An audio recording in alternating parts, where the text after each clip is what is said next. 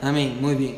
Si tienen sus Biblias, vaya conmigo a Nehemías. Y aparte su, su lugar ahí, porque ahí vamos a estar eh, durante los siguientes meses, si Dios quiere. ah, tal vez podemos sacar de aquí unas 30, 35 predicaciones más o menos.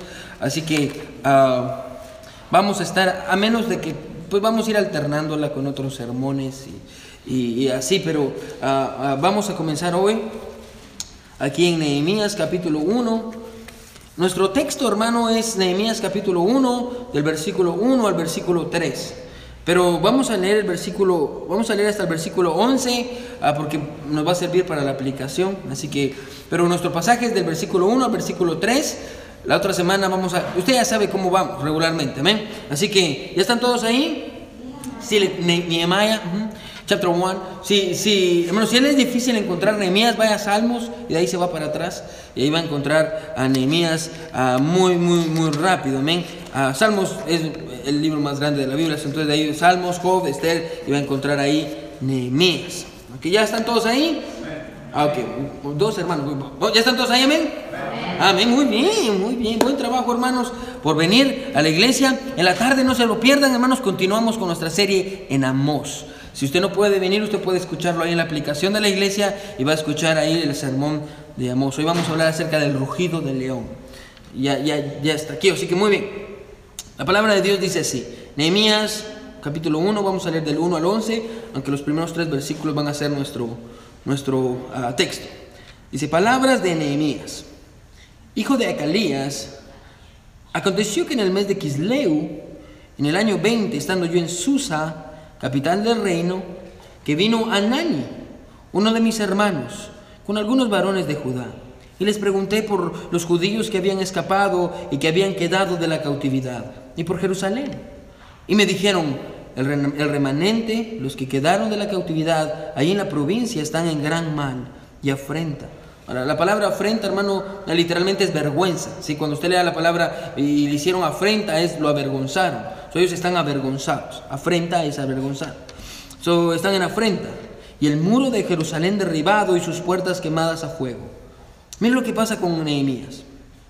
Cuando oí estas palabras me senté y lloré. Hice duelo por algunos días y ayuné y lloré delante del Dios de los cielos y dije, te ruego, Jehová, Dios de los cielos, fuerte, grande y temible, que guarda el pacto y la misericordia a los que le aman y guardan sus mandamientos, que ahora esté atento tu oído y abierto tus ojos para oír la oración de tu siervo. Que hago ahora delante de ti día y noche por los hijos de Israel, tus siervos, y confieso los pecados de los hijos de Israel que hemos cometido contra ti. Sí, yo y la casa de mi padre hemos pecado. En extremo nos hemos corrompido contra ti y no hemos guardado los mandamientos, estatutos y preceptos que diste a, Moisés tu siervo. Acuérdate de la palabra que diste a Moisés tu siervo diciendo, si vosotros pecareis, yo os disparciré por los pueblos. Pero si os volviereis a mí y guardareis mis mandamientos y los pusiereis por obra, aunque vuestra dispersión fuera hasta el extremo de los cielos, de ahí os recogeré y os traeré al lugar que escogí para hacer habitar ahí mi nombre. Ahora, hermano, subraya ese versículo, hermano, es buen versículo, amén. No, si usted se arrepiente del mal que usted está haciendo, hermano, Dios va, Dios va a restaurar su vida. Eso es lo que dice, bueno, versículo 10. Ellos pues son tus siervos y tu pueblo, los cuales redimiste con tu gran poder y con tu mano poderosa. Te ruego, Jehová, esté atento tu oído a la oración de tu siervo y a la oración de tus siervos, quienes desean reverenciar tu nombre. Concede ahora buen éxito a tu siervo y dale gracia delante de aquel varón, porque yo servía de copero del rey. Ahora, él ya en ese versículo último, él ya se propuso, escuche, a dejar su trabajo. Él ya, ya se propuso, Dios, dame, dame, yo te pido que tú me des, a, a que tú prosperes a lo que yo voy a hacer y que me des gracia, porque lo que iba a hacer literalmente era ir, a- ir con el rey a- para, al cual trabajaba, a decirle, ¿sabe qué? Yo voy a ir y yo voy a ir a ayudar a las personas que están en Jerusalén. Así que nuestro texto una vez más solo son los primeros tres versículos, pero yo quería que leyéramos todo porque nos va a servir para la aplicación. Así que yo quiero, el mensaje de hoy hermano va a estar basado en una pregunta. Pregunta que está en el versículo 2, dice, que vino Anani, uno de mis hermanos, con algunos varones de Judá, y les pregunté por los judíos que habían escapado y que habían quedado en la cautividad y por Jerusalén. El título de la predicación es este. ¿A alguien, hermano, a alguien realmente le importa edificar? ¿Realmente nos importa reedificar? Y a manera de subtítulo, el pecado de la indiferencia. ¿Qué es ser indiferente, pastor? Ser indiferente es no tener una reacción positiva o negativa ante algo. Por ejemplo, su esposa le está hablando, usted no le contesta, le ignora, eso es ser indiferente. Indiferencia, hermano, es no hacer nada. Es ver lo que está pasando, darse la vuelta e ignorarlo. Solo la pregunta una vez más, el título de la predicación una vez más es este. ¿A alguien le importa? ¿A alguien le importa? El pecado de la indiferencia. Vamos a. Mi buen Dios que estás en el cielo. Dios, gracias por el libro de Nehemías, Señor. Ah, Dios es tan relevante, mi Dios, tan relevante. Aunque fue escrito hace tanto tiempo, mi Señor, hoy en día es tan relevante, Padre eterno, sus verdades, sus palabras, el corazón de Nehemías, Dios, la importancia que le dio a tu obra, el corazón que tuvo por tu pueblo, Señor. Dios, gracias por el libro de Nehemías. Señor, yo te pido que tú me uses, que mis hermanos puedan poner atención, que yo pueda exponer tu palabra, mi Dios, con amor y que ellos puedan escuchar. Señor, yo me escondo detrás de tu preciosa cruz para que tú seas, enaltecido, mi Señor, y no yo, que la gente te pueda ver a ti, mi Dios, hazme a un lado a mí. En el nombre de Jesús oramos. Amén y amén. Pueden sentarse, hermanos.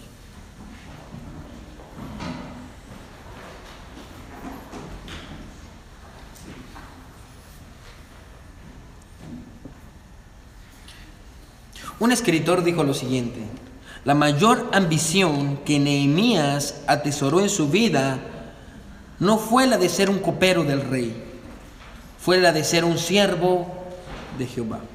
Ahora, en la antigua mitología, hermano, se me olvidó, iba a traer una imagen, pero se me olvidó. En la antigua mitología griega se cuenta la historia, es una triste historia, recuerda, es una historia de la mitología griega. Se encuentra la historia de un dios, valga la redundancia, no valga la redundancia, un dios entre comillas, que se llamaba Vulcano. Vulcano se llamaba este dios. Era el hijo de dos dioses, el dios Júpiter y la diosa Juno. El dios Júpiter y la diosa Juno ah, se unieron y procrearon a un dios llamado Vulcano. Ahora, es la mitología griega. Vulcano estaba particularmente apegado a su madre.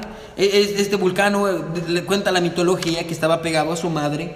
Y más aún cuando su padre se burlaba de una forma abusiva de él al punto de causarle dolor. Júpiter se burlaba de Vulcano, le decía no sirves para nada, no haces bien las cosas, y Vulcano sufría y se iba y abrazaba a su madre y su madre, usted, hermano, si usted es mamá, usted sabe bien esto, las madres tienen una debilidad por sus hijos y, y, como les he dicho muchas veces, un hombre no puede entender el gran amor de una madre para sus hijos. Y, y lo abrazaba y lo cuidaba. Y, y Juno, su madre, muchas veces trató de consolarlo cuando éste sufría la negligencia de su padre Júpiter. Un día, Después de que Juno desató un ataque de celos, Júpiter la castigó y la colgó afuera del cielo, sostenida por una cadena de oro. Recuerde, es una historia de la mitología griega. El padre, este, este Júpiter, se enoja con Juno y la historia dice que la toma y la saca del cielo y la, la cuelga con una cadena de oro. Vulcano, angustiado por la difícil situación, quiero que me siga, de su madre, agarró la cadena y tiró con todas sus fuerzas y arrastró a su madre de vuelta al cielo. Estaba a punto de liberarla cuando su padre entró. Júpiter. Enfurecido de que su hijo hubiera intentado o hubiera interferido en lo que él, él creía que era algo entre esposos, Júpiter arrojó a Vulcano del cielo y lo envió aquí a la tierra. Es la mitología, ponga atención. El espacio entre el Olimpo y la tierra, el Olimpio es el cielo de estos dioses, y la tierra es, era tan grande que la caída de Vulcano duró dos días y una noche. Al golpear la tierra se lastimó una de sus piernas dejándolo cojo y deformado por el resto de su vida. Pero la caída no fue lo que más lastimó a Vulcano. Lo que más lo lastimó fue la respuesta de su madre. Ponga atención. Aunque, lo había, aunque él lo había arriesgado todo para rescatarla, ella nunca hizo el menor esfuerzo para descubrir si había llegado a la tierra con seguridad. Herido por su indiferencia e ingratitud, Vulcano juró que nunca regresaría al Olimpo y se retiraría a la soledad en un monte lejano. aunque es tan solo un mito falso, hermano, porque esta historia no sucedió, recuerden de la mitología griega, ellos no existen. Aunque el mito es falso, resalta una verdad que es cierta. Quédese conmigo, ponga atención, escuche esto. ¿Cuál es la verdad cierta, pastor? Escuche, las heridas más profundas muchas veces no provienen de aquello que otros nos han hecho, sino que provienen de lo que otros nunca hicieron. Se vuelvo a repetir, las heridas más profundas que usted va a recibir en su vida no provienen de lo que otros ah, nos han hecho, sino que provienen de lo que otros nunca hicieron. Las palabras que nunca nos dijeron, el apoyo que nunca recibimos, el cariño que siempre anhelamos, el amor que nunca tuvimos, la compañía que, de la que siempre carecimos. Hermano, las heridas más profundas no vienen de aquello que otros nos hacen, sino de aquello que otros nunca hicieron. Amén de aquellos que nunca, de aquello que nunca nos dieron, de aquello que nunca nos dijeron, de aquello que nunca hicieron, de aquello que nunca recibimos. El, dolor, hermano, y las heridas muchas veces no vienen de lo que otros nos dijeron, nos hicieron, ah, no, es de lo que otros callaron y guardaron. En su obra de teatro titulada El discípulo del diablo, George Bernard dice estas palabras. El peor pecado hacia otros no es odiarlos, sino ser diferentes, indiferentes ante ellos. Eso es la esencia de la inhumanidad. Bueno, Jesús enseñó exactamente lo mismo. Ponga atención. Cuando contó su parábola del buen samaritano, allá en Lucas 10, 25. Que, levanta la mano si ha leído esa parábola del buen samaritano. La Biblia dice que este hombre ah, iba caminando y la Biblia dice que fue severamente golpeado por unos ladrones, los cuales después de haberlo ultrajado, lo dejaron medio muerto y tirado en el suelo. La Biblia dice que pasa a un sacerdote y lo mira en el camino y la Biblia dice que lo ignora y sigue caminando. Después pasa un levita, el levita se encargaba de servir en el templo ah, y, cuando mira a este hombre lo ve ahí tirado, sangrando y lo ignora y sigue caminando. Pero la Biblia dice que por último pasa un samaritano, el cual lo vio y lo ayudó, vendando sus heridas, llevándolo al lugar para que pudiera descansar. Ahora, ¿qué, tiene de especial eso que sea un samaritano? Ahora, tal vez para nosotros leemos la parábola y la conocemos como el buen samaritano, pero si usted le dice a un judío sobre un buen samaritano, el judío le va a decir, usted está loco. No existen los buenos samaritanos. Para ellos es como que usted dijera un buen terrorista. La parábola del buen terrorista. Ah, no, no, no tiene sentido, no hay, no hay terroristas buenos. Es lo que ellos pensaban. ¿Cómo va a ser un samaritano bueno? Ahora, Jesús contó esta parábola, ponga atención, como una respuesta a un líder que le dijo, que le preguntó, ¿quién es mi prójimo? Warren Worsby dice esto, ponga atención. Para los ladrones el prójimo era alguien a quien explotar, así que lo atacaron. Para el sacerdote y el levita era un fastidio que tenían que evitar, así que lo ignoraron. Pero para el samaritano, el prójimo era alguien al que debía amar y cuidar, así que lo ayudó. Bueno, dentro de todas las lecciones de esta parábola, la que, nos puede enseñar, encontramos lo que Jesús quería mostrarnos, ponga atención sobre nosotros, y es esto, lo que Jesús quería enseñarnos, y esto va a servir para mi introducción, es esto, es que la tendencia del hombre, hermano, es ser indiferente ante las necesidades de otros. Bueno, no nos importan las necesidades de los otros. a veces no podemos ver gente sufriendo, gente con hambre, cosas pasando, y media vez no es a nosotros, no nos importa. Somos indiferentes ante lo que otros sufren, aunque a lo que otros pasen. Y, y, si usted joven mira a otro joven sufriendo y usted sabe que está sufriendo, nunca le dice nada y nos quedamos callados ante el sufrimiento de otros. Y eso es lo que nuestro pasaje de hoy va a enseñarnos, hermano, a través del gran contraste ah, ah, de, los, de las personas que no les importó reedificar. Y vamos a ver hoy a Nehemías. Y vamos a conocer un poquito de Nehemías y lo que Nehemías hace y el corazón de Nehemías. Y, y hermano, es mi oración que como iglesia, hermano, tengamos el mismo corazón de Nehemías. Si usted más de alguna vez ha leído la Biblia, hermano, usted ha notado tal vez que ah, normalmente Jesús encuentra a sus siervos en el lugar menos indicado. Amén. Por ejemplo, un hombre inocente llamado José se encontraba en un calabozo en Egipto. Nadie nunca pensó que iba a ser el rey, el segundo de Faraón. Amén. Eh, de ahí sacó a, José y, por ejemplo, un trabajador del campo llamado Gedeón estaba escondido de los madianitas detrás de una puerta. Dios lo tomó para traer una gran victoria al pueblo de Israel. O por ejemplo un jovencito llamado David que era pastor de ovejas. Tal vez usted ha leído la historia cuando viene, viene el sacerdote para, para ungirlo y, está buscando y quién es, no tienes otro hijo y el papá está como, Ah, ah, sí tengo uno, pero es muy chiquito, hombre, está, está ya, ah, se llama David, está ya con las ovejas. Él no tenía la menor idea que ese jovencito chiquito iba a ser conocido como el gran rey David, que tenía un corazón conforme al corazón de Dios. Amén. Eh, Dios, Dios elige a sus siervos, hermano, regularmente en los lugares menos esperados. Eh, estos hombres fueron reconocidos en Israel por su grandeza, pero es necesario recordar que no comenzaron así. Lo cual es completamente contrario, hermano, quiero que me siga en el caso de Nehemías.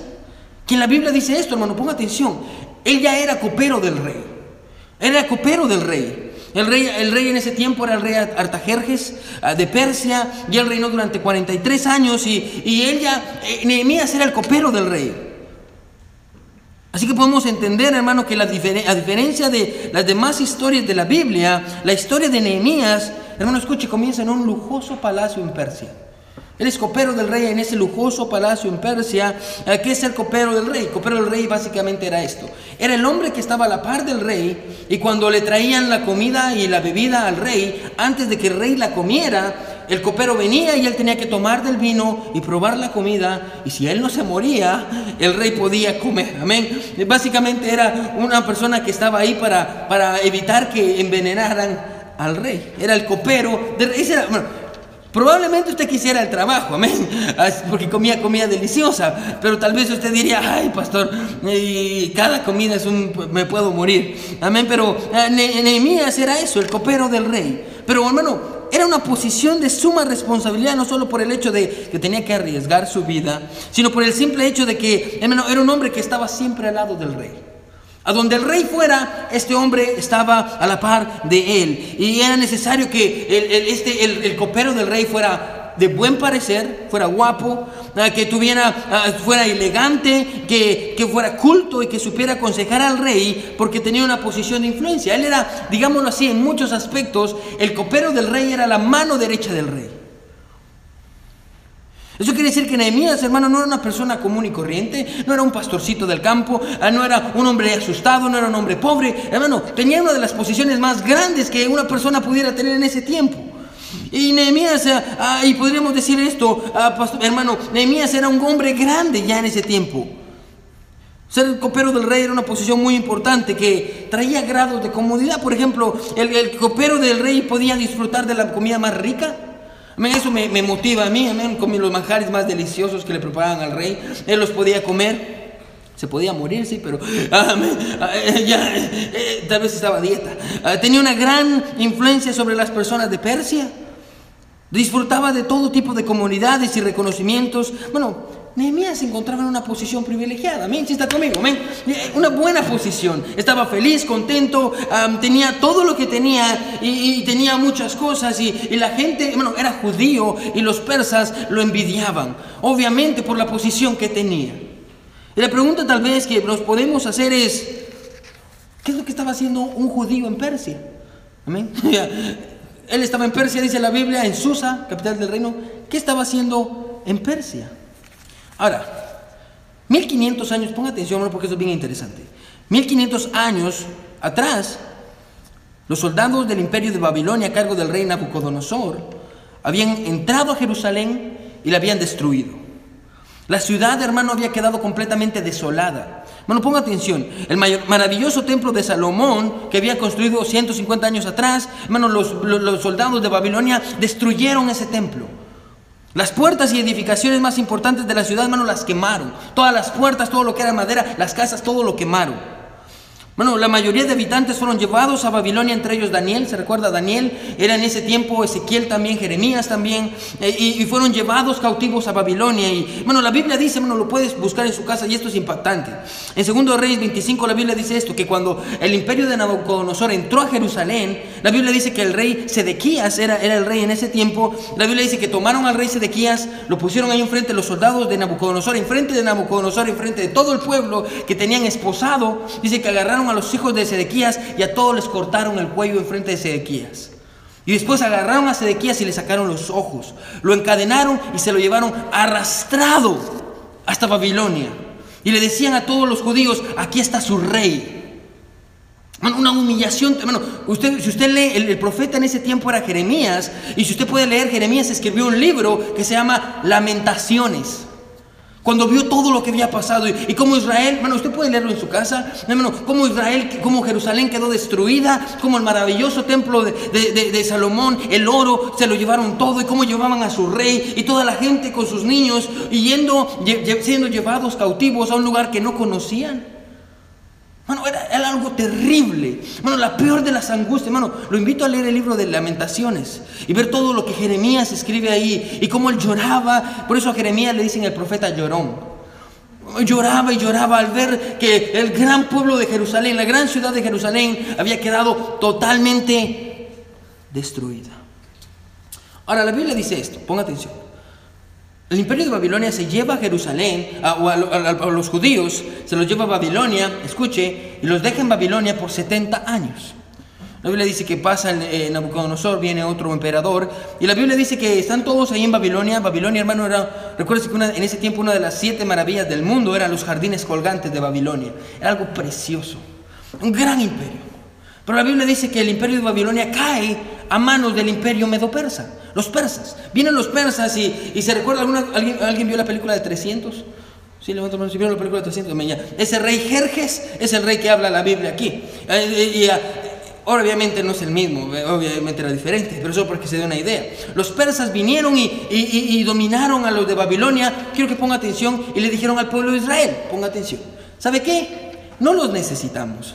Váyanse de regreso para, para, para, para Jerusalén y vayan y reconstruyanla.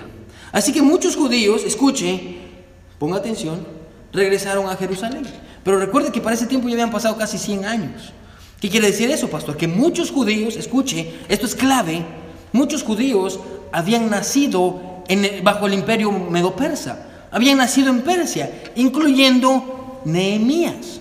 Esto es clave. Nehemías no nació en Jerusalén. Nehemías era un judío que había nacido allá en Persia, bajo el, imperio medo-persa. Cuando él nació, eh, cuando él creció, hermano, él no sabía nada de, de los judíos, obviamente lo que los- sus papás le contaban, y en un ratito vamos a ver eso, ah, pero él, él creció lejos de- de- de los judíos, porque él nació y creció allá en Persia. Así que Nehemías, por eso es que encontramos a Nehemías ahí. ¿Qué está haciendo Pastor Nehemías ahí en Persia? Ahora usted ya sabe toda la historia y por qué él nació y creció ahí, porque están bajo el, dominio de los medopersas. Él se quedó ahí. Aunque lo- lo- los medopersas le habían dicho a los judíos, si quieren, regresense. Amén. Ahora, todos están conmigo, amén. Si tienen preguntas, después me las hacen a mí. Ok, ah, o sea, ahora entendiendo eso, miremos el versículo 1 y 2. Ahora que ya entendemos el contexto. Miren lo que dice el versículo 1 y 2. Palabras de Nehemías, hijo de Calías. Aconteció que en el mes de Kisleu, en el año 20, estando yo en Susa, es la capital del reino, ¿del reino de dónde? De Persia. Que vino Hanani, uno de mis hermanos, con algunos varones de Judá, y les preguntó por los judíos que habían escapado, que habían quedado en la cautividad, y por Jerusalén. Ahora paremos ahí. Era un día común y corriente, amén. Un día, un lunes, un martes, no sabemos qué día. Lo que sí sabemos es el tiempo, el mes de Kisleu. Era aproximadamente, co- comenzaba a mediados de noviembre y terminaba a mediados de diciembre. So, más o menos ese era el tiempo, mediados de noviembre y diciembre. Y la Biblia dice que ahí estaba este, ah, ahí estaba eh, Nehemías como copero del rey. Y de pronto la Biblia dice esto, que viene su hermano.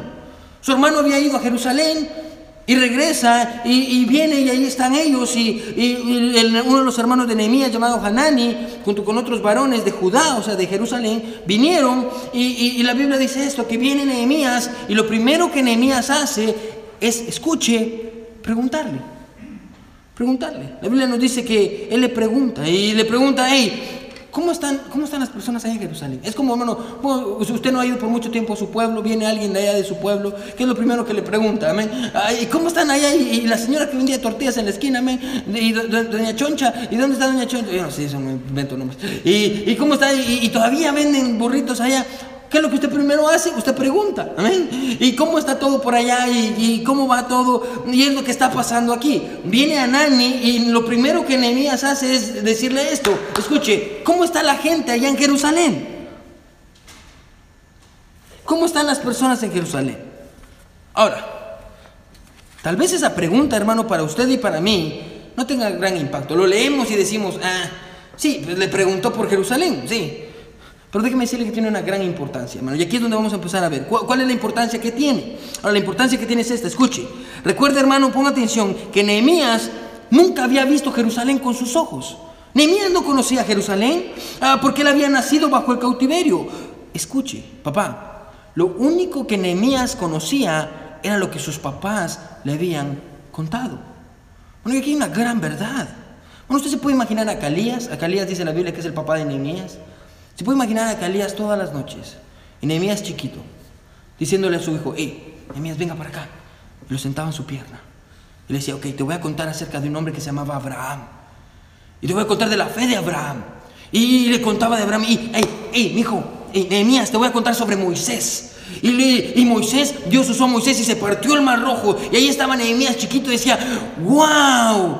¿Y cómo hizo eso, papá? Y decía, Dios lo ayudó. Wow.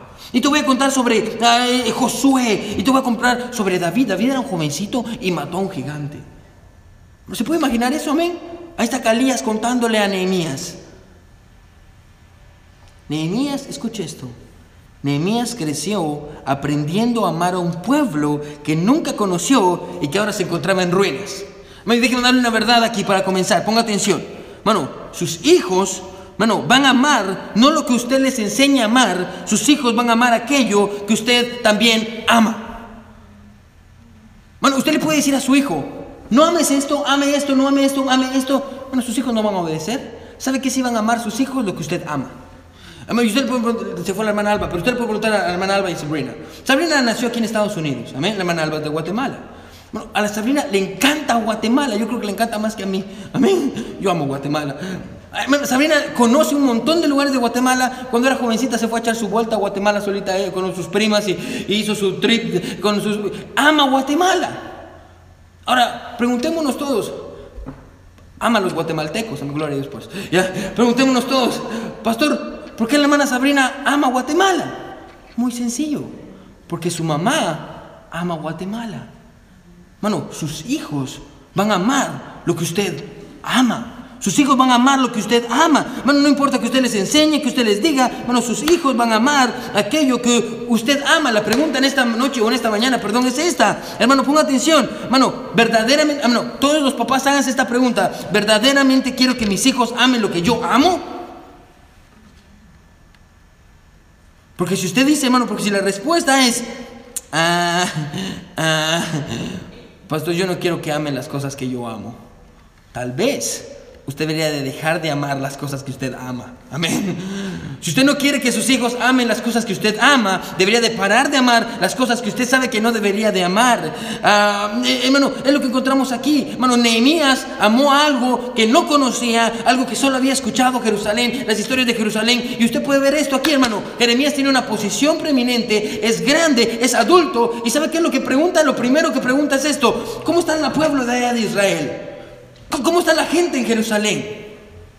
¿Cómo preguntó por eso? porque su papá y su mamá le enseñaron, no solo le enseñaron, él aprendió a amar aquello que sus padres amaron. Pero ¿qué es lo que ama usted? Y la pregunta tal vez es esto, pastor, ¿por qué preguntar por un grupo de gentes que vivían a cientos de millas de distancia? ¿Por qué preguntar por la condición de otros cuando Nehemías era el copero del rey? Hermano, tenía una buena vida. ¿Por qué preguntar por aquellos que están sufriendo las consecuencias de los pecados de otros? ¿Por qué preguntar por el bienestar de gente, escuche, que probablemente nunca conoció?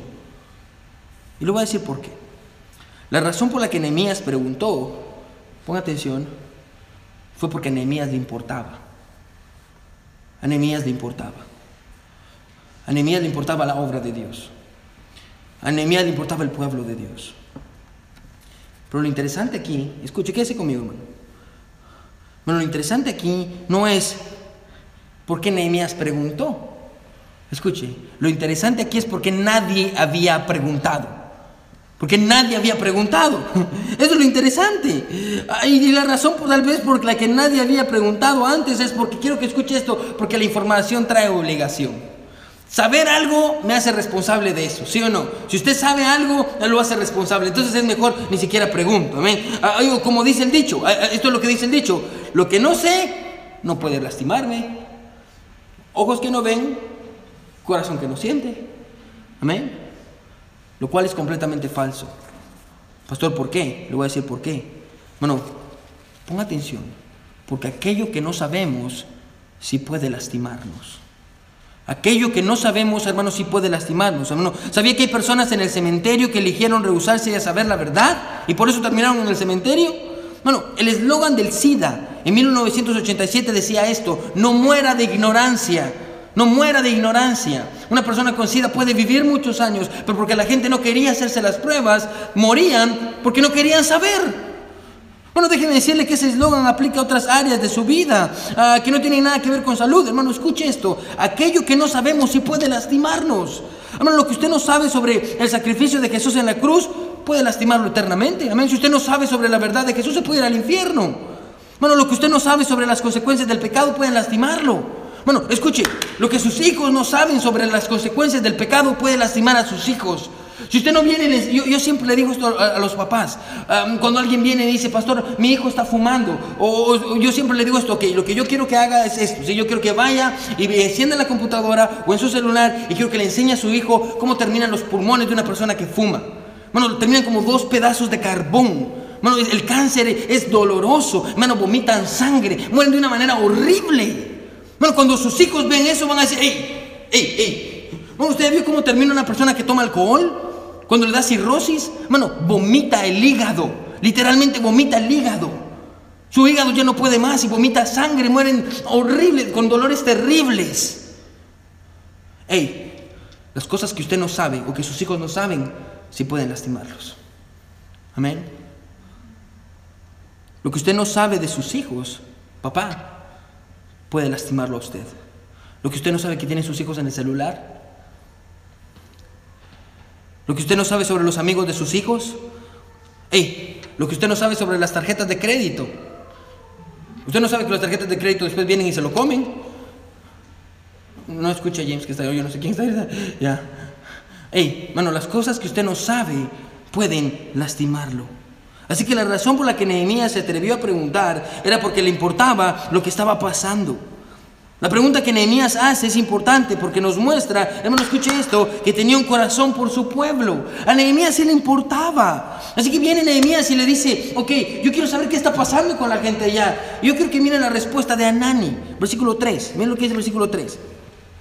Y me dijeron, ya vamos a terminar, quédese conmigo. Me dijeron, el remanente, los que quedaron de la cautividad allí en la provincia están en gran mal y afrenta. Afrenta es vergüenza, recuerde y el muro de Jerusalén derribado y sus puertas, ¿qué dice? Quemadas a fuego. A pesar de que 50 años atrás un grupo de 50 mil judíos había regresado a Jerusalén para reconstruir el templo y la ciudad, las puertas y los muros, hermano, nunca habían sido reparadas. Pero de hecho Nehemías esperaba, hermano, que para este tiempo ya estuvieran reparadas el muro y las puertas y, que mm, para los judíos iba a ser algo, los judíos ya hubieran comenzado a reconstruir la ciudad y, y escuche esto, tal vez usted dice, pastor, pero ¿qué problema había de que el muro y las puertas no estuvieran? Pastor, ¿cuál es el problema? No le voy a decir cuál es el problema. El problema es este, que en ese tiempo, hermano, si no tenía muros una ciudad, cualquier ciudad, cualquier grupo de personas pasaba, entraba y podía robarles, lastimarlos y hacer cualquier cosa. Así que en ese tiempo, hermano, una ciudad sin muros era una ciudad desprotegida que estaba vulnerable a los ataques de las personas de afuera. Así que Nehemías, escuche, en lugar de escuchar que en Jerusalén ahora se encontraba una gran nación, lo que Nehemías escucha es que las personas están completamente desprotegidas y en donde antes hubo gloria, ahora solo hay vergüenza. Es lo que dice. Hey, antes en Jerusalén había gloria y, y, el gran templo de Salomón y estaba lleno de cosas de oro y las personas se asombraban de lo grande y maravilloso que era, completamente de oro y cosas preciosas, pero ahora solo hay vergüenza y destrucción. Y si algo podemos aprender, hermano, escuche, de la situación del pueblo de Israel, escuche, hermano, es que las consecuencias del pecado, hermano, no solo traen vergüenza, sino también son destructivas. Bueno, si no se graba nada, grábese esto. Bueno, el pecado es destructivo. El pecado destruye. Hermano, el, pecado tiene el poder de destruir. Hermano, voy a preguntarle a las personas en Nueva York. Bueno, el pecado tiene el poder de matar bebés. Amén. Bueno, el pecado tiene el poder de traer humillación y dolor a la vida de las personas. Bueno, la gente que comete pecado, hermano, después de cometerlo, hermano, no andan felices y contentos, andan humillados, andan tristes, andan con vergüenza. El pecado tiene el poder de destruir la vida de niños. Bueno, el pecado tiene la vida, el poder de destruir la vida de un jovencito, de una señorita. bueno, el pecado puede destruir hogares. Bueno, la infidelidad, alguien le es infiel a otro dentro del matrimonio, destruye el hogar. Después, ¿quiénes sufren? Los niños. El pecado tiene el poder de destruir iglesias. Amén. El pecado tiene el poder de destruir el plan de Dios para su vida, destruir la esperanza, destruir la paz. Y hermano, escuche esto, nunca deberíamos de menospreciar el terrible poder de destrucción que el pecado tiene. Así que el pueblo de Israel, hermano, se encuentra en una gran desolación, desprotegido, en un gran mal y vergüenza. Y eso hace, hermano, que dice conmigo que Nehemías decida ir y reedificar los muros. Escucha, hermano, póngate, ya vamos a terminar. Nehemías dice, ok, todos ellos están sufriendo, ¿qué puedo hacer yo? Y la Biblia dice que, dice, ok, voy a ir y voy a reedificar los muros, voy a ayudar a la gente a volver a reconstruir. Ahora, si algo podemos aprender, hermano, de Nehemías en este pasaje, bueno, no es a preguntar, amén. Porque muchos solo preguntan y no es porque quieren ayudar, sino porque les gusta el chisme, amén. De otras iglesias, no es usted, amén. Ni siquiera es solo que el pecado trae consecuencias. Ni es solo que Nehemías amaba a su pueblo como resultado de la enseñanza de sus padres. Bueno, esta es la verdad del pasaje. Escuche, lo que podemos aprender de este pasaje es esto. Escuche, para reedificar lo que ha sido destruido por el pecado, es necesario para, reedificar lo que ha sido destruido por el pecado, es necesario tener un corazón que le importe. Para reedificar lo que ha sido destruido por el pecado es necesario tener un corazón que le importe. Hermano, escuche, ¿y usted y yo no necesitamos, hermano, vivir en Jerusalén? No necesitamos vivir en Jerusalén. Para notar, hermano, que el mundo en el que vivimos, hermano, escuche, está en ruinas. Bueno, atención. El mundo en el que vivimos, hermano, está en ruinas. Mano, están matando a los bebés. Mano, como dije en la escuela dominical en la mañana, hermano, ya, se enteró que cuando nace el bebé, después de 15 segundos tienen el derecho, derecho de matarlo, quitarle la vida. Si la mamá dice, ¿sabe que ya no quiero tener este bebé? Ah, mátenlo. Bueno, lo pueden matar ahí en el, en el hospital y todo está bien. Bueno, usted sí entiende que una mujer embarazada de ocho meses, hermano, si alguien viene y le pega en el estómago y la daña, hermano, y muere el bebé que está dentro, hermano, no es considerado asesinato, porque según ellos el bebé no es una persona. Bueno, vivimos en un mundo de ruina y caos. Bueno, hay un montón de iglesias por todos lados, pero aún la gente no conoce a Jesús. Bueno, los hombres se están casando con hombres, las mujeres se están casando con mujeres. Bueno, los jóvenes se están perdiendo en drogas y malos amigos. Las jovencitas ya no quieren llegar puras al matrimonio. Los cristianos ya no quieren tener un corazón para Dios. Bueno, los hombres ya no quieren ser hombres y líderes en su casa. Los padres, en lugar de traer a sus hijos a la iglesia, los alejan de ella. Bueno, bueno, no necesitamos vivir en Jerusalén ah, para entender que vivimos en medio de ruinas. Usted no necesita vivir en Jerusalén en el tiempo de Nehemías para notar que necesitamos reedificar lo que ha sido destruido por el pecado. Usted no necesita vivir en Jerusalén para notar, hermano, escuche esto, que necesitamos reedificar los matrimonios. Hermano, y hacerlos fuertes. Eh, eh, eh, hermano, ponga atención. Donde usted, hombre, se preocupa por su familia y por su esposa, y usted se preocupa por qué está aprendiendo ella, y usted se preocupa por su matrimonio y usted dice, yo soy el hombre como Josué. Usted dice, hey, pero yo en mi casa vamos a servir a Jehová. No me importa qué es lo que mis hermanos digan, lo que mis tíos digan, ah, lo que yo digo, yo tengo un corazón para Dios y vamos a servir a Dios. Amén. Bueno, usted no necesita vivir en Jerusalén para entender que necesitamos, bueno, reedificar las vidas que han sufrido a causa del pecado. Bueno, usted sabe cuánta gente allá afuera sufre por no tener una iglesia y no conocer a Jesús.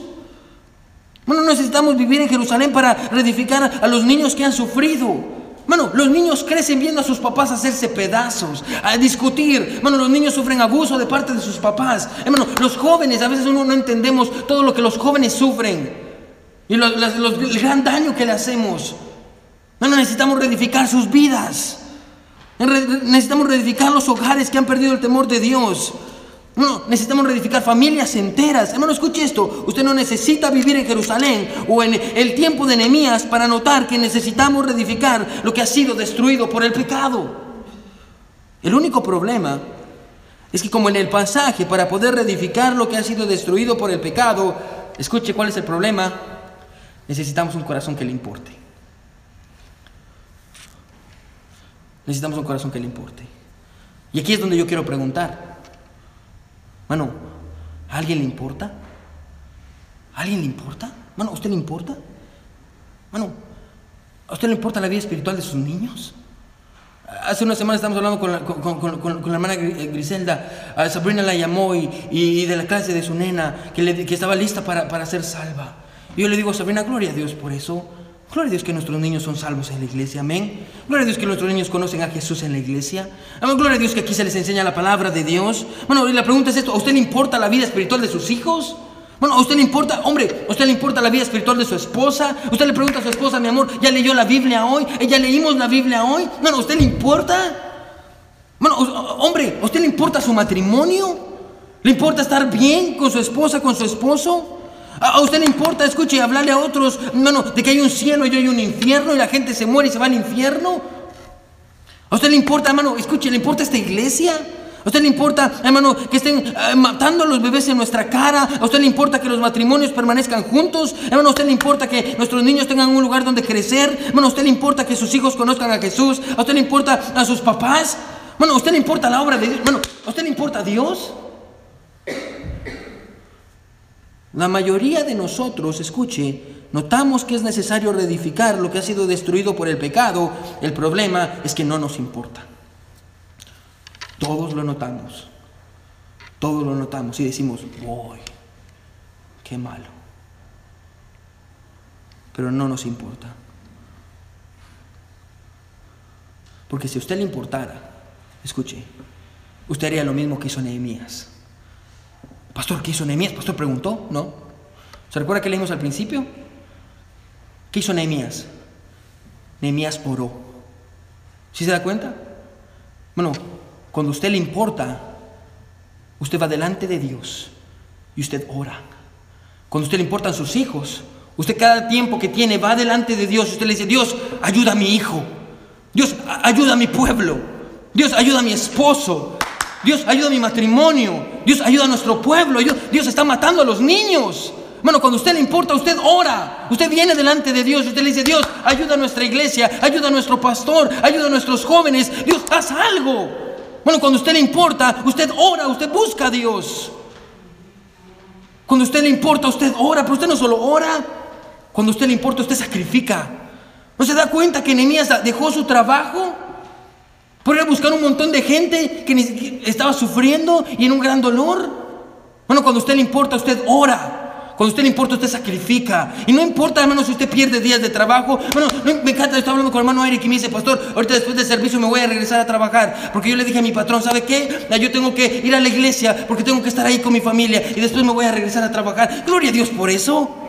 Bueno, usted sacrifica, usted sacrifica lo que tenga que sacrificar. Si es levantarse temprano, usted se levanta temprano. Si es de orar, usted ora. Si es de pagar la televisión, usted la paga. Si es de dar dinero, usted da dinero. Bueno, cuando a usted le importa algo, usted sacrifica. Usted ora, usted sacrifica, usted se preocupa.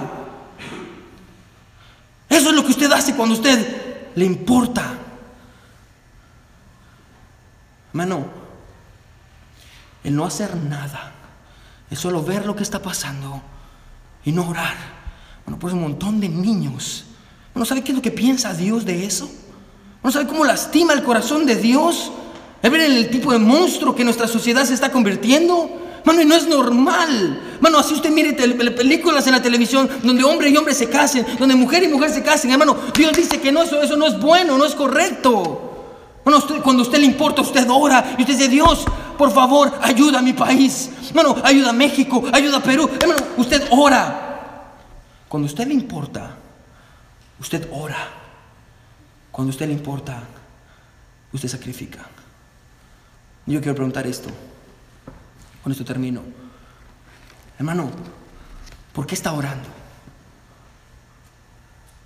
Si usted dice, oh pastor, yo amo mucho a mis hijos, y usted no ora por ellos, déjeme decirles, usted no, a usted no le importan. Oh pastor, yo amo la iglesia. Pero usted nunca ha orado por la iglesia, hermano, a usted no le importa. Oh pastor, yo, yo amo las almas, pero usted nunca ha orado por alguien, a usted no le importa. Hermano, si usted nunca ha sacrificado, sacrificado nada por este lugar, Usted nunca ha sacrificado nada por nadie. Hermano, no venga y me diga, pastor, a mí me importa mucho. Bueno, a Nehemías le importó reedificar lo que el pecado había destruido. Y por eso oró, y por eso sacrificó. Bueno, es necesario que reedifiquemos lo que el pecado ha destruido. Es necesario que regresemos a orar. Amén. Es necesario que regresemos a sacrificar. Porque es lo que Dios quiere.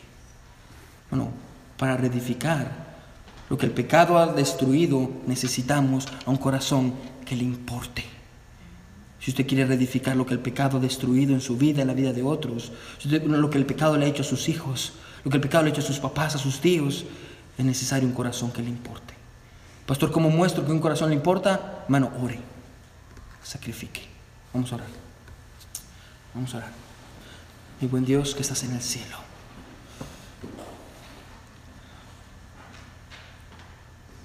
Oh Dios, gracias por el libro de Nehemías, Señor. Gracias, Padre, por tu palabra. Dios, mi corazón se hace pedazo, Señor. A ver cuánta gente no le importa. Oh Dios, danos el corazón de Nehemías, que podamos nosotros todos como iglesia, Señor, como, como tu pueblo, Dios, decir, a mí me importa. A mí me importa, Dios, que estén matando a los bebés. A mí me importa, Dios, que mi familia no esté caminando bien. A mí me importa la iglesia, la obra de Dios. A mí me importa mi pastor. A mí me importa, Dios, yo voy a orar. Dios, yo voy a sacrificar. Porque eso es lo que uno hace cuando a uno le importa. Todos vemos que necesitamos reedificar. Todos vemos que estamos en ruinas. Y la razón por la que nadie hace nada es porque a nadie le importa.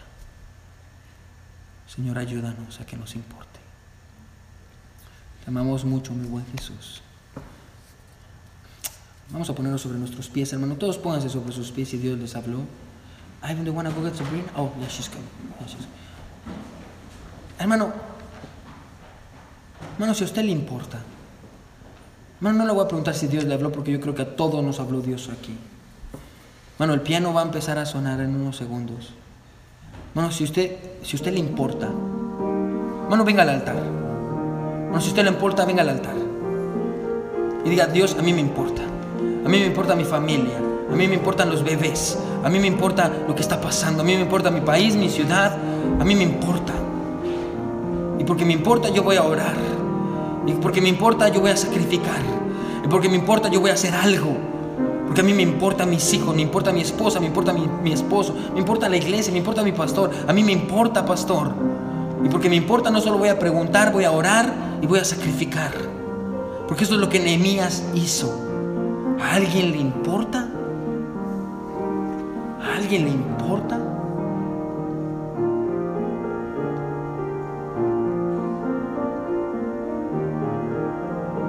¿A alguien le importa reedificar, hermano? No vivimos en los últimos momentos.